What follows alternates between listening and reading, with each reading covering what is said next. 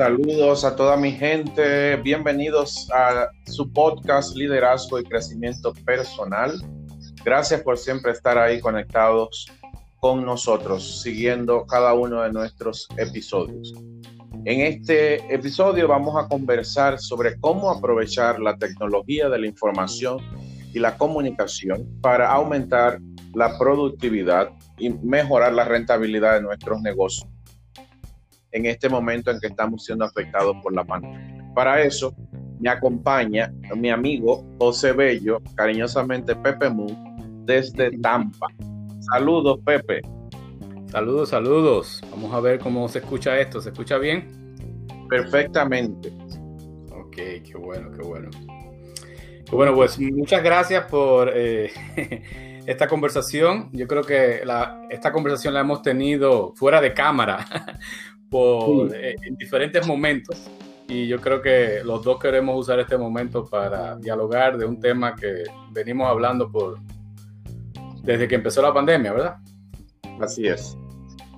Tú sabes que cuando antes de comenzar la pandemia estaba muy acostumbrado, aunque existía lo digital, a hacer las cosas de manera presencial. Sin embargo, el coronavirus nos desafió y nos obligó a ir a la virtualidad, porque muchos negocios tuvieron que cerrar y la pregunta era cómo mantener el negocio siendo rentable, vendiendo los productos y servicios en este tiempo. Y ahí viene la pregunta por la virtualidad.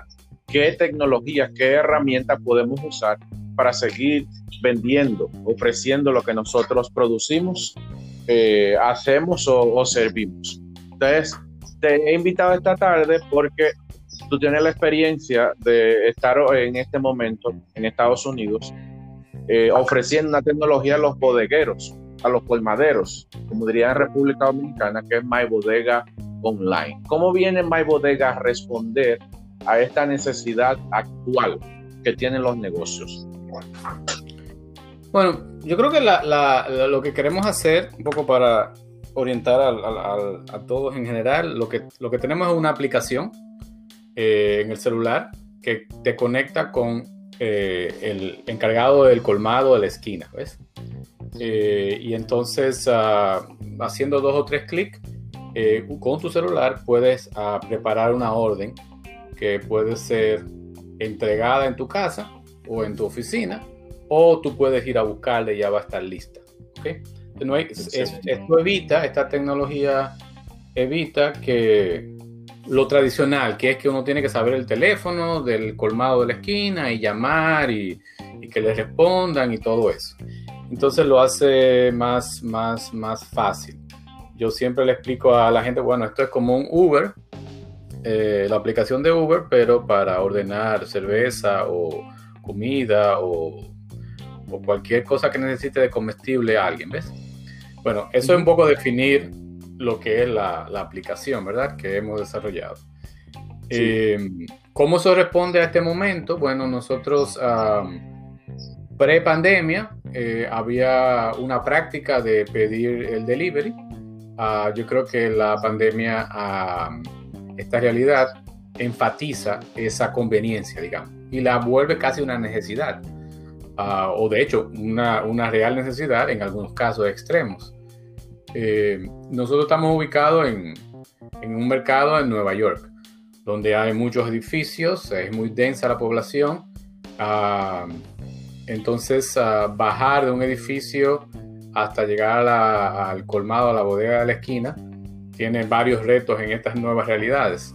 Entonces, aquí es en vez de ir al, colmado, a la bodega, la bodega va donde ti eh, y viceversa, si quieres ir al, si tienes que ir al, a, la tienda, pues puedes preordenar y ya tu orden estará lista y no tienes que durar mucho tiempo ahí dando vueltas en la tienda esperando que te atiendan.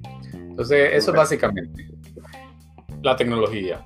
¿Cómo llegamos ahí? ¿Cómo armamos ese muñeco? Quizás eso sería algo más interesante que podemos hablar. Pero la tecnología es esa. Sí, sí. Y esto es interesante porque tenemos una, alta audiencia en Estados Unidos que seguro desde ahora va, a comenzar a utilizar la, esta, esta aplicación. Los usuarios pueden descargarla en, en Google Store para, para comenzar a usar y pedir a los colmados? Sí, correcto. Pueden hacerlo eh, en, Google Play, que le llaman, ¿verdad? O, en App Store, en las dos. O si hay, personas que ya no quieren bajar otra aplicación más en su celular, sencillamente van al browser de, del celular o en su computadora, ponen la, dirección de la página que se llama My Bodega, My con Y. Algunas personas ponen mi bodega y digo, no, ojalá que fuera mi bodega. Es My Bodega. a punto online, no com, no net, nada. Yo sé que tampoco no estamos muy acostumbrados a entender esa parte, pero es mybodega.online y ahí en la web pueden accesar a la información igualito como si tuvieran un app en su celular. Si les gusta por conveniencia bajar en su celular, también eh, van a cualquiera de las dos tiendas, sea Android o iPhone, y ahí ponen My Bodega online y ahí le, identifican la aplicación y la bajan. Muy interesante de verdad esta, esta opción, porque hoy en día los empresarios, los profesionales independientes, todo el mundo que ofrece un servicio, igual que vende un producto, quiere encontrar una forma de seguir haciéndolo de manera eh, virtual. Yo, hay muchas opciones, por ejemplo, gente que vende productos que ya ha ido instalando su tienda en dos, en dos opciones. Hay dos opciones. Una es Marketplace de Facebook, que te permite poner incluso las imágenes, las descripciones de tus productos y venderlo. Entonces, y hay otra que se llama Shopify, donde la, que te permite crear un espacio donde tú puedes vender todos tus productos y hacer después los envíos a las personas que, que lo pidan. O sea que hay muchas alternativas de poder seguir, aún con tu local físico cerrado, de poder seguir ofreciendo tus servicios. Y tú sabes, por ejemplo, yo que ofrezco capacitaciones y conferencias, es fantástico porque también puedo seguir conectado con, con el público a través de Zoom, de Google, Webinar, puedo tener conferencias y capacitaciones desde 100 personas o, hasta 10 mil personas, dependiendo del plan que yo pueda adquirir. Así que hay múltiples opciones de manera en la tecnología para poder seguir posicionándonos y, y ofreciendo nuestros, nuestros servicios. Pepe, ¿hay alguna otra tecnología, información valiosa que pudieras contarnos y que ayude a, nuestra audiencia a seguir buscando esas alternativas de, de, mantener su productividad y venta de servicios y productos? Sí, aquí tengo un, me hice antes de la llamada una lista de cosas que yo uso, que, pero antes de, de correr sobre la lista, eh, sobre Shopify que hablaste, ¿ves? Shopify es un, le llaman en inglés un marketplace, una, un mercado de, donde cualquiera que esté vendiendo cosas puede crear su tienda con relativa facilidad. Y empezó eso con muchos artistas artesanos, personas que hacían artesanías o arte. Eh, y entonces era un lugar donde cualquier cosa que yo hiciera, una piedra, una camiseta, un, pedazo de arte, lo vendía. Así empezó más. todavía tiene, yo creo que Shopify tiene la mayor parte de su gente son este segmento de el que lo produce él mismo, el, artículo, pero bueno, ya es mucho más de ahí y, y por mucho tiempo atrás ha sido ahí. Nosotros somos parecidos a Shopify en el sentido de que si tú tienes una bodega, eh, tú te conectas a este espacio digital, eh, nosotros te ayudamos a poner los productos y entonces tú vendes. Pero lo comento porque tengo en la plataforma ahora mismo varias, eh, varios negocios que no son bodegas, que no venden comida. Digo, que no venden comida de supermercado. Por ejemplo, tenemos varios restaurantes okay. Eh, en la plataforma y, tenemos dos o tres personas que hacen, eh, que están vendiendo, por ejemplo, máscaras eh, de, de, protección en el Bronx. Y entonces ellos han creado una tienda que hacían antes mucha ropa, ahora se han reinventado y usan la plataforma nuestra sencillamente para poder vender online y que los clientes le paguen también. A ellos les interesa mucho la pasarela de pago que usamos nosotros. Y luego tenemos hasta una botánica.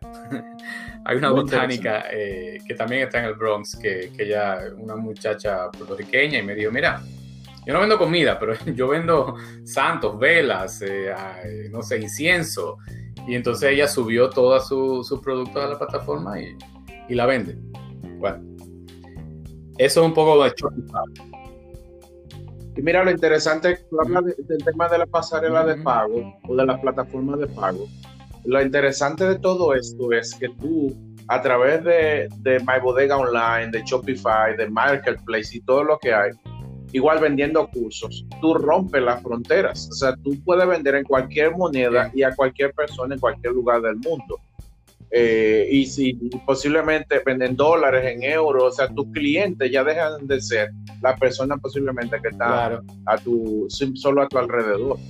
Entonces, eh, yo he tenido la experiencia, yo di una conferencia el viernes pasado y tenía personas de muchísimos lugares. Digo, wow, interesante antes cuando estaba en lo físico, en los salones, solamente podía tener personas cercanas. Entonces, el posicionamiento es mucho más alto. Y además, la inversión es mucho más baja.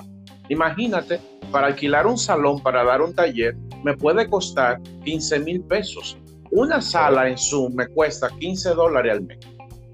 Entonces, eso me, me, nosotros, por ejemplo, estamos desarrollando esta, esta compañía y tenemos un equipo distribuido en muchas partes del mundo. O sea, nosotros estamos localizados en Nueva York, pero tenemos personas en New Jersey que trabajan con nosotros, que bueno, es al cruzar la esquina, pero no es físicamente junto. Tenemos personas en Guatemala, eh, en la India, en Bangladesh, y todos trabajamos con diferentes herramientas uh, para un bien común. Hace un tiempo eso era como como una sospecha, eh, por, lo, por, lo, menos en la parte de abrir compañías nuevas en Estados Unidos, en el sentido que decían, ah, tú no tienes a toda tu gente en, debajo de un, de, un techo. Ah, hay algo raro en tu nueva compañía. Eh, ah, bueno, no, que yo uso alguna gente en la India y qué sé yo. Bueno, tú lo usas porque son baratos, pero, pero tú no tienes un equipo. Se criticaba eso mucho. Y ahora, un poquito justamente antes de la pandemia, pero la pandemia lo ha acentuado, es decir, no, hay equipos distribuidos en diferentes partes del mundo y crean proyectos legítimos. Uno es el nuestro. Eh, nosotros tenemos, así por decir algo, bueno, me faltó alguien. Yo tengo, tenemos una investigadora que está eh, online, que está en Nigeria. Tenemos a, programadores en Guatemala de un tipo de tecnología que usamos. Tenemos el equipo más fuerte está en la India de, los, de los apps el coordinador de, toda la tecnología está en New Jersey. Entonces, además, tenemos personas en, la calle eh, eh, promoviendo esto en diferentes lugares en, Nueva York. Y bueno, y tenemos, sí, entonces tenemos como eh, herramientas diferentes para comunicarnos. La gente más técnica, y ahí voy a mi lista. usamos, ahora en la pandemia, curiosamente, hemos usado mucho WhatsApp. Pero WhatsApp no era nuestro instrumento de diálogo eh, profesional. Uh, usábamos otra cosa que se llama Slack, que es un WhatsApp, pero para compañías. A mí me ha asombrado mucho cómo, cómo no he escuchado, quizás porque yo estoy en Estados Unidos, no he escuchado que esta otra plataforma Slack se haya, eh, se haya eh, propagado más. justamente Team, Teams de, es muy conocida en Estados Unidos en el espacio de crear compañías nuevas porque es como, y lo que permitía es algo que también está en Discord, que es una, un WhatsApp que usan los jóvenes, mis niños lo usan. Y entonces tienen la capacidad que le falta a WhatsApp de crear sub... Cada, cada vez que nosotros, por ejemplo, en WhatsApp, que tenemos, necesitamos trabajar un tema, creamos un grupo, ¿verdad? Pero esta otra plataforma te permite dentro de un mismo grupo trabajar temas.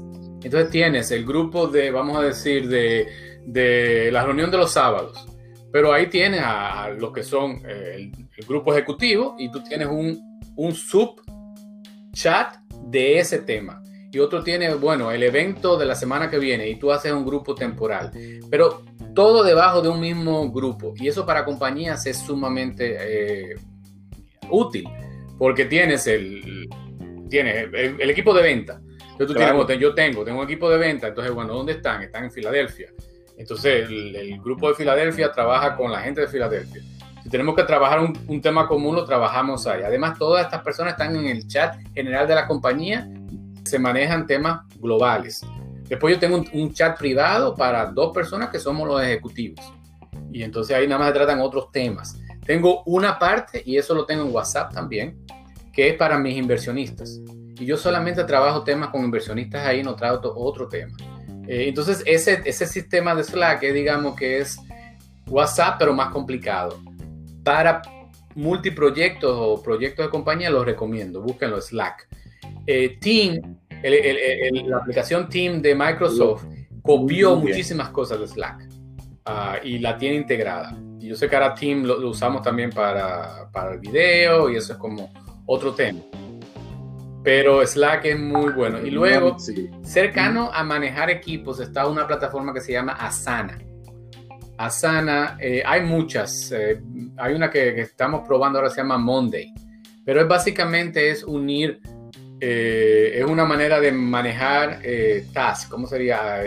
tareas, ¿verdad? Y saber rápidamente en qué está la tarea, de cada equipo en cada momento. Entonces, uh,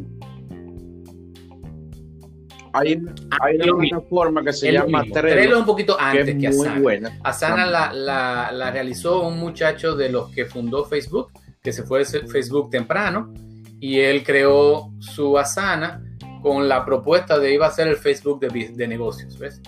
Ah, yo, creo que no jamás tener un éxito como ha tenido Facebook. Se conoce en un espacio específico y Asana ha incorporado cosas que otras tienen con Asana ya puedes hablar por teléfono, puedes mandar, eh, eh, ¿cómo se llama?, eh, documentos a diferentes nubes que tengas. O sea, hay una integración sumamente interesante. Ese es Asana para manejar equipo y manejar las tareas.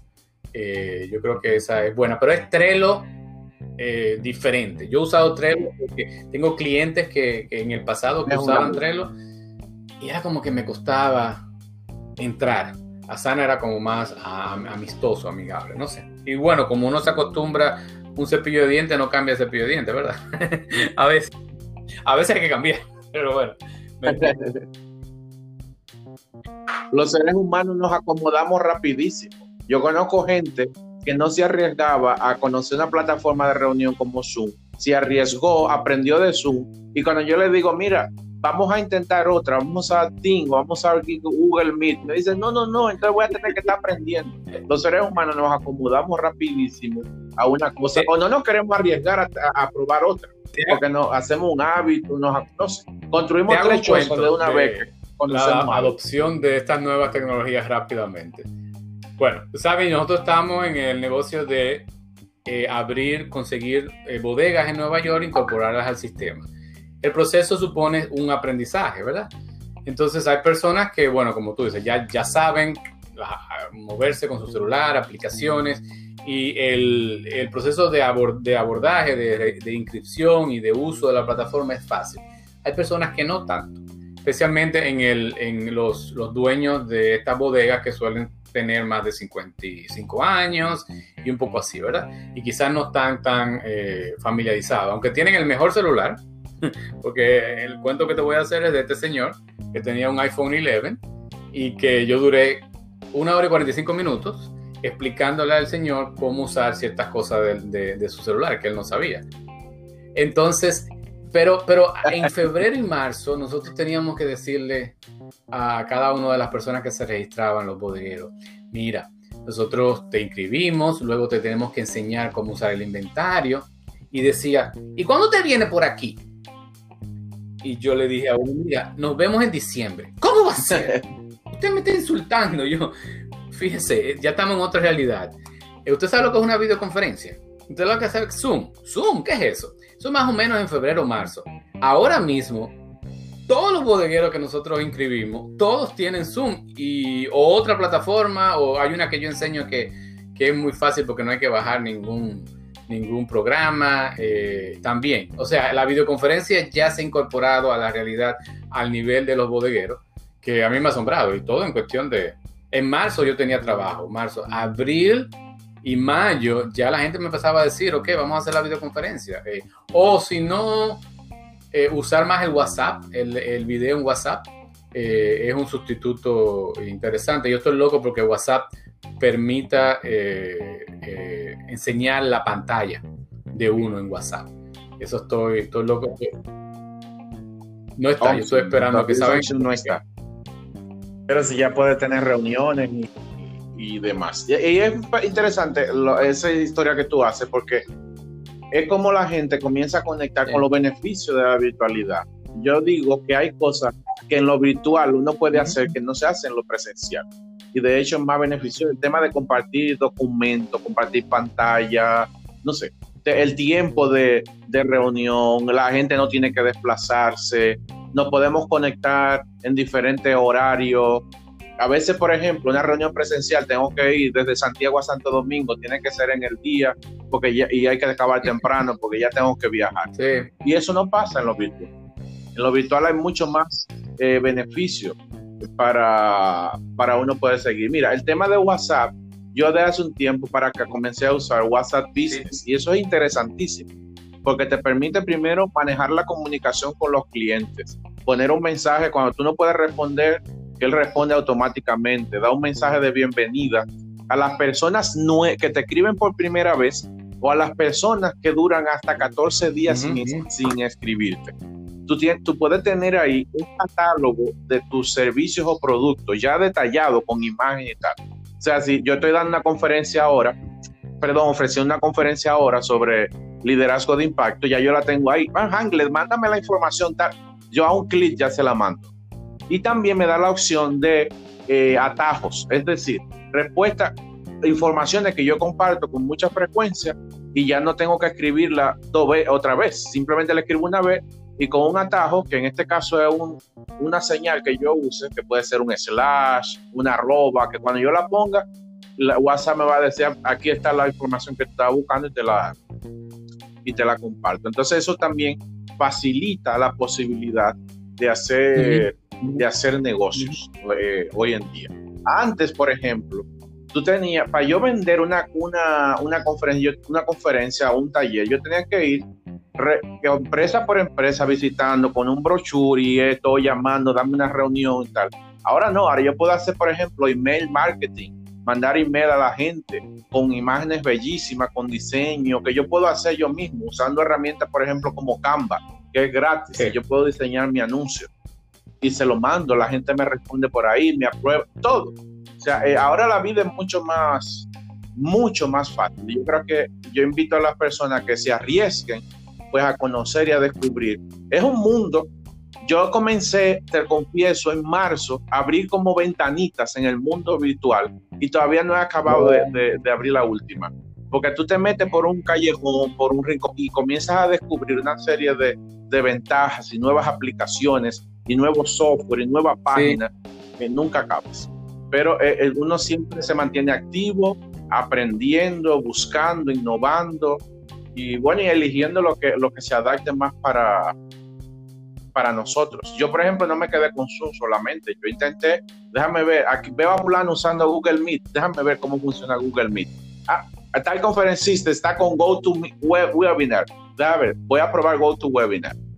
Mandan correo, o sea, esa, esa, esa, ese deseo de aprender lleva uno a buscar muchísimo. Dime una cosa, ¿cómo tú haces con, ¿Cómo tú haces con, sí. con guardar los documentos? ¿Qué tú usas para... ¿dónde, tú pones todos los documentos que tú creas? Bueno, en el caso, yo guardo en mi en la memoria de la computadora, pero hay cosas que, que, son más importancia que yo la quiero conservar por mucho tiempo. O eh, el, uso el Google Drive para, para guardarlo yo tengo, a mí una cosa que me funciona mucho es que yo uso casi todos los productos o servicios de Google y lo tengo con una sola cuenta, todo conectado. Si un documento me llega, por ejemplo, hoy me mandaron una, un manual de, de, dinámicas, yo aunque no lo voy a usar ahora, yo lo descargué y le pedí a Google que me lo guarde, me lo guarde en el Drive. Porque estando ahí, me garantiza que aunque se borre, a veces recientemente tuve que reiniciar mi teléfono y todo lo que estaba ahí se borró. Pero lo que está en el Drive no se borra y puedo tener acceso a él desde cualquier equipo. Y eso, hay otras personas que usan WeTransfer y todas esas cosas para compartir. A mí no me gusta Transfer porque tiene una debilidad y es que este tiene una memoria temporal. solo te da un permiso por unos días y ya después de ahí ya tú no puedes tener acceso a los documentos. Pero en, eh, Drive... Eh, yo uso eso, lo uso algunas veces cuando el, el, documento es muy, muy grande. Eh, en, Google Drive tiene una limitación del tamaño de que tú puedes mandar fácil. Pero cuando es una cosa ya Yo por la cosa solo tengo 15 gigas de, libre para, para usar. Ya yo, yo pago 1.99, 1.98 mensual por tener 100 eh, en, en, mi cuenta personal. Y luego la compañía tiene Google Suite. Y entonces eso te abre otro otra serie de cosas. Y bueno ahí se paga creo que son 9 dólares o 10 dólares por usuario. Eh, es otro tema. Pero bueno para la compañía necesitábamos Google Suite. No podíamos usar cada uno personal le daba más visión corporativa y qué, qué sé yo. La, mi cuenta personal de, de Google que estoy pagando 1.90 y algo, ya casi, casi está llena. casi está llena. Eh, de hecho, eh, me, tuve que dedicar un fin de semana a limpiar documentos innecesarios. Eh, pero sí, sí, sí. Y ahora, ahora tengo un lío. Bueno, no, te comento esto por los usuarios eh, de muchas de estas cosas altos. Ahí yo tengo varios sitios donde depositar documentos. El personal en la compañía tiene dos y, a veces me pasa un, lío porque ¿dónde fue que yo guardé eso? ¿En, qué nube? ¿En qué sección? Eh, eh, eso es un problema que tengo ahora, no lo tenía, no lo tenía en enero. ¿Dónde pongo el documento? A veces creo un documento para la compañía y lo he puesto en el personal. Eh, la compañía tiene dos eh, áreas de depósito de documentos. Bueno, ese, ese, ese, es mi nuevo reto ahora, manejar documentos. Pero bueno, ese es otro tema para... Eh, Mira, a propósito, una cosa que a mí me ha ayudado mucho en esto es que, y que está muy, es uno de los servicios de Google, es Google Form o formulario de Google, que tú puedes crear en, encuestas, formularios para recoger información, de todo tipo de información. Entonces yo, por ejemplo, cuando la persona, para las inscripciones en capacitaciones, yo lo uso. Recientemente ayudé a mi esposa para el cuestionario que ella tenía que aplicar para levantar información para su especialidad de la universidad, lo hicimos ahí. Ella llevó una consultoría y tenía que levantar unas informaciones. Eh, no tuvimos que ir a ningún lugar, simplemente creamos el formulario y eso tiene la facilidad que se genera un link tú se lo mandas por WhatsApp a la persona, la persona abre el link y responde a la pregunta. Y, el formulario te ayuda a sistematizar toda la información que tú la puedes ver en distintas formas y descargarlo en Excel eh, y, guardarlo y ver gráficos tipo pastel y todo eso. Sí. Es genial. Todo, ese tema. Y también tú guardas toda esa información. Sí, sí, eso, de Google es, es tremendo. Yo empecé a usar otra pagada, o bueno, gratis, pero después tenía que pagar. Es como mucho más formal que la de Google, pero yo volví a Google, al formulario de Google, porque es que es tan útil, lo he usado en muchísimas cosas. Y bueno, todo el mundo sabe que estás usando eso, pero, pero incluso en documentos muy, muy sofisticados que, que yo he tenido que llenar, te usan en Google Form. Eh, o sea que, que, nada, es una buena herramienta también para ese tipo de cosas. Eh, yo lo que no he podido con todo, volviendo, siguiendo a Google y hablando de, de, los instrumentos, el, procesador de palabras eh, de Google, eh, lo uso mucho, pero nunca, no, me ha gustado. Me gusta, me gusta mi Microsoft Word. Ese, me gusta eso más que lo de Google. Y el, y el, Excel, el Excel de Google también se puede utilizar. Lo que yo lo trabajo primero en Excel de Microsoft y después lo convierto y lo dejo eh, ahí en, Google y ese lo comparto con personas que, que, quieren ver documentos rápidos así. Eso, esas dos cosas estoy usando ahí. Eh, el que no he podido es el PowerPoint de Google. Ese nada, ese, ese todavía, no sé cuándo lo voy a usar. La verdad, la verdad que son, no Bueno, Pepe, hay un montón de información y, tecnología disponible para poder seguir siendo productivo en este tiempo.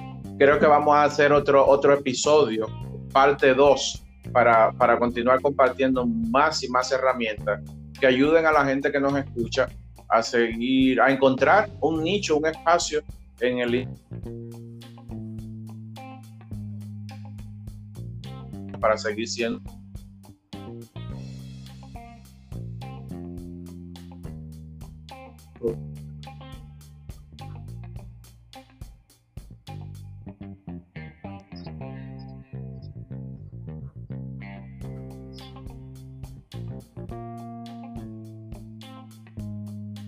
nada, vamos a hacer un nuevo, un nuevo episodio.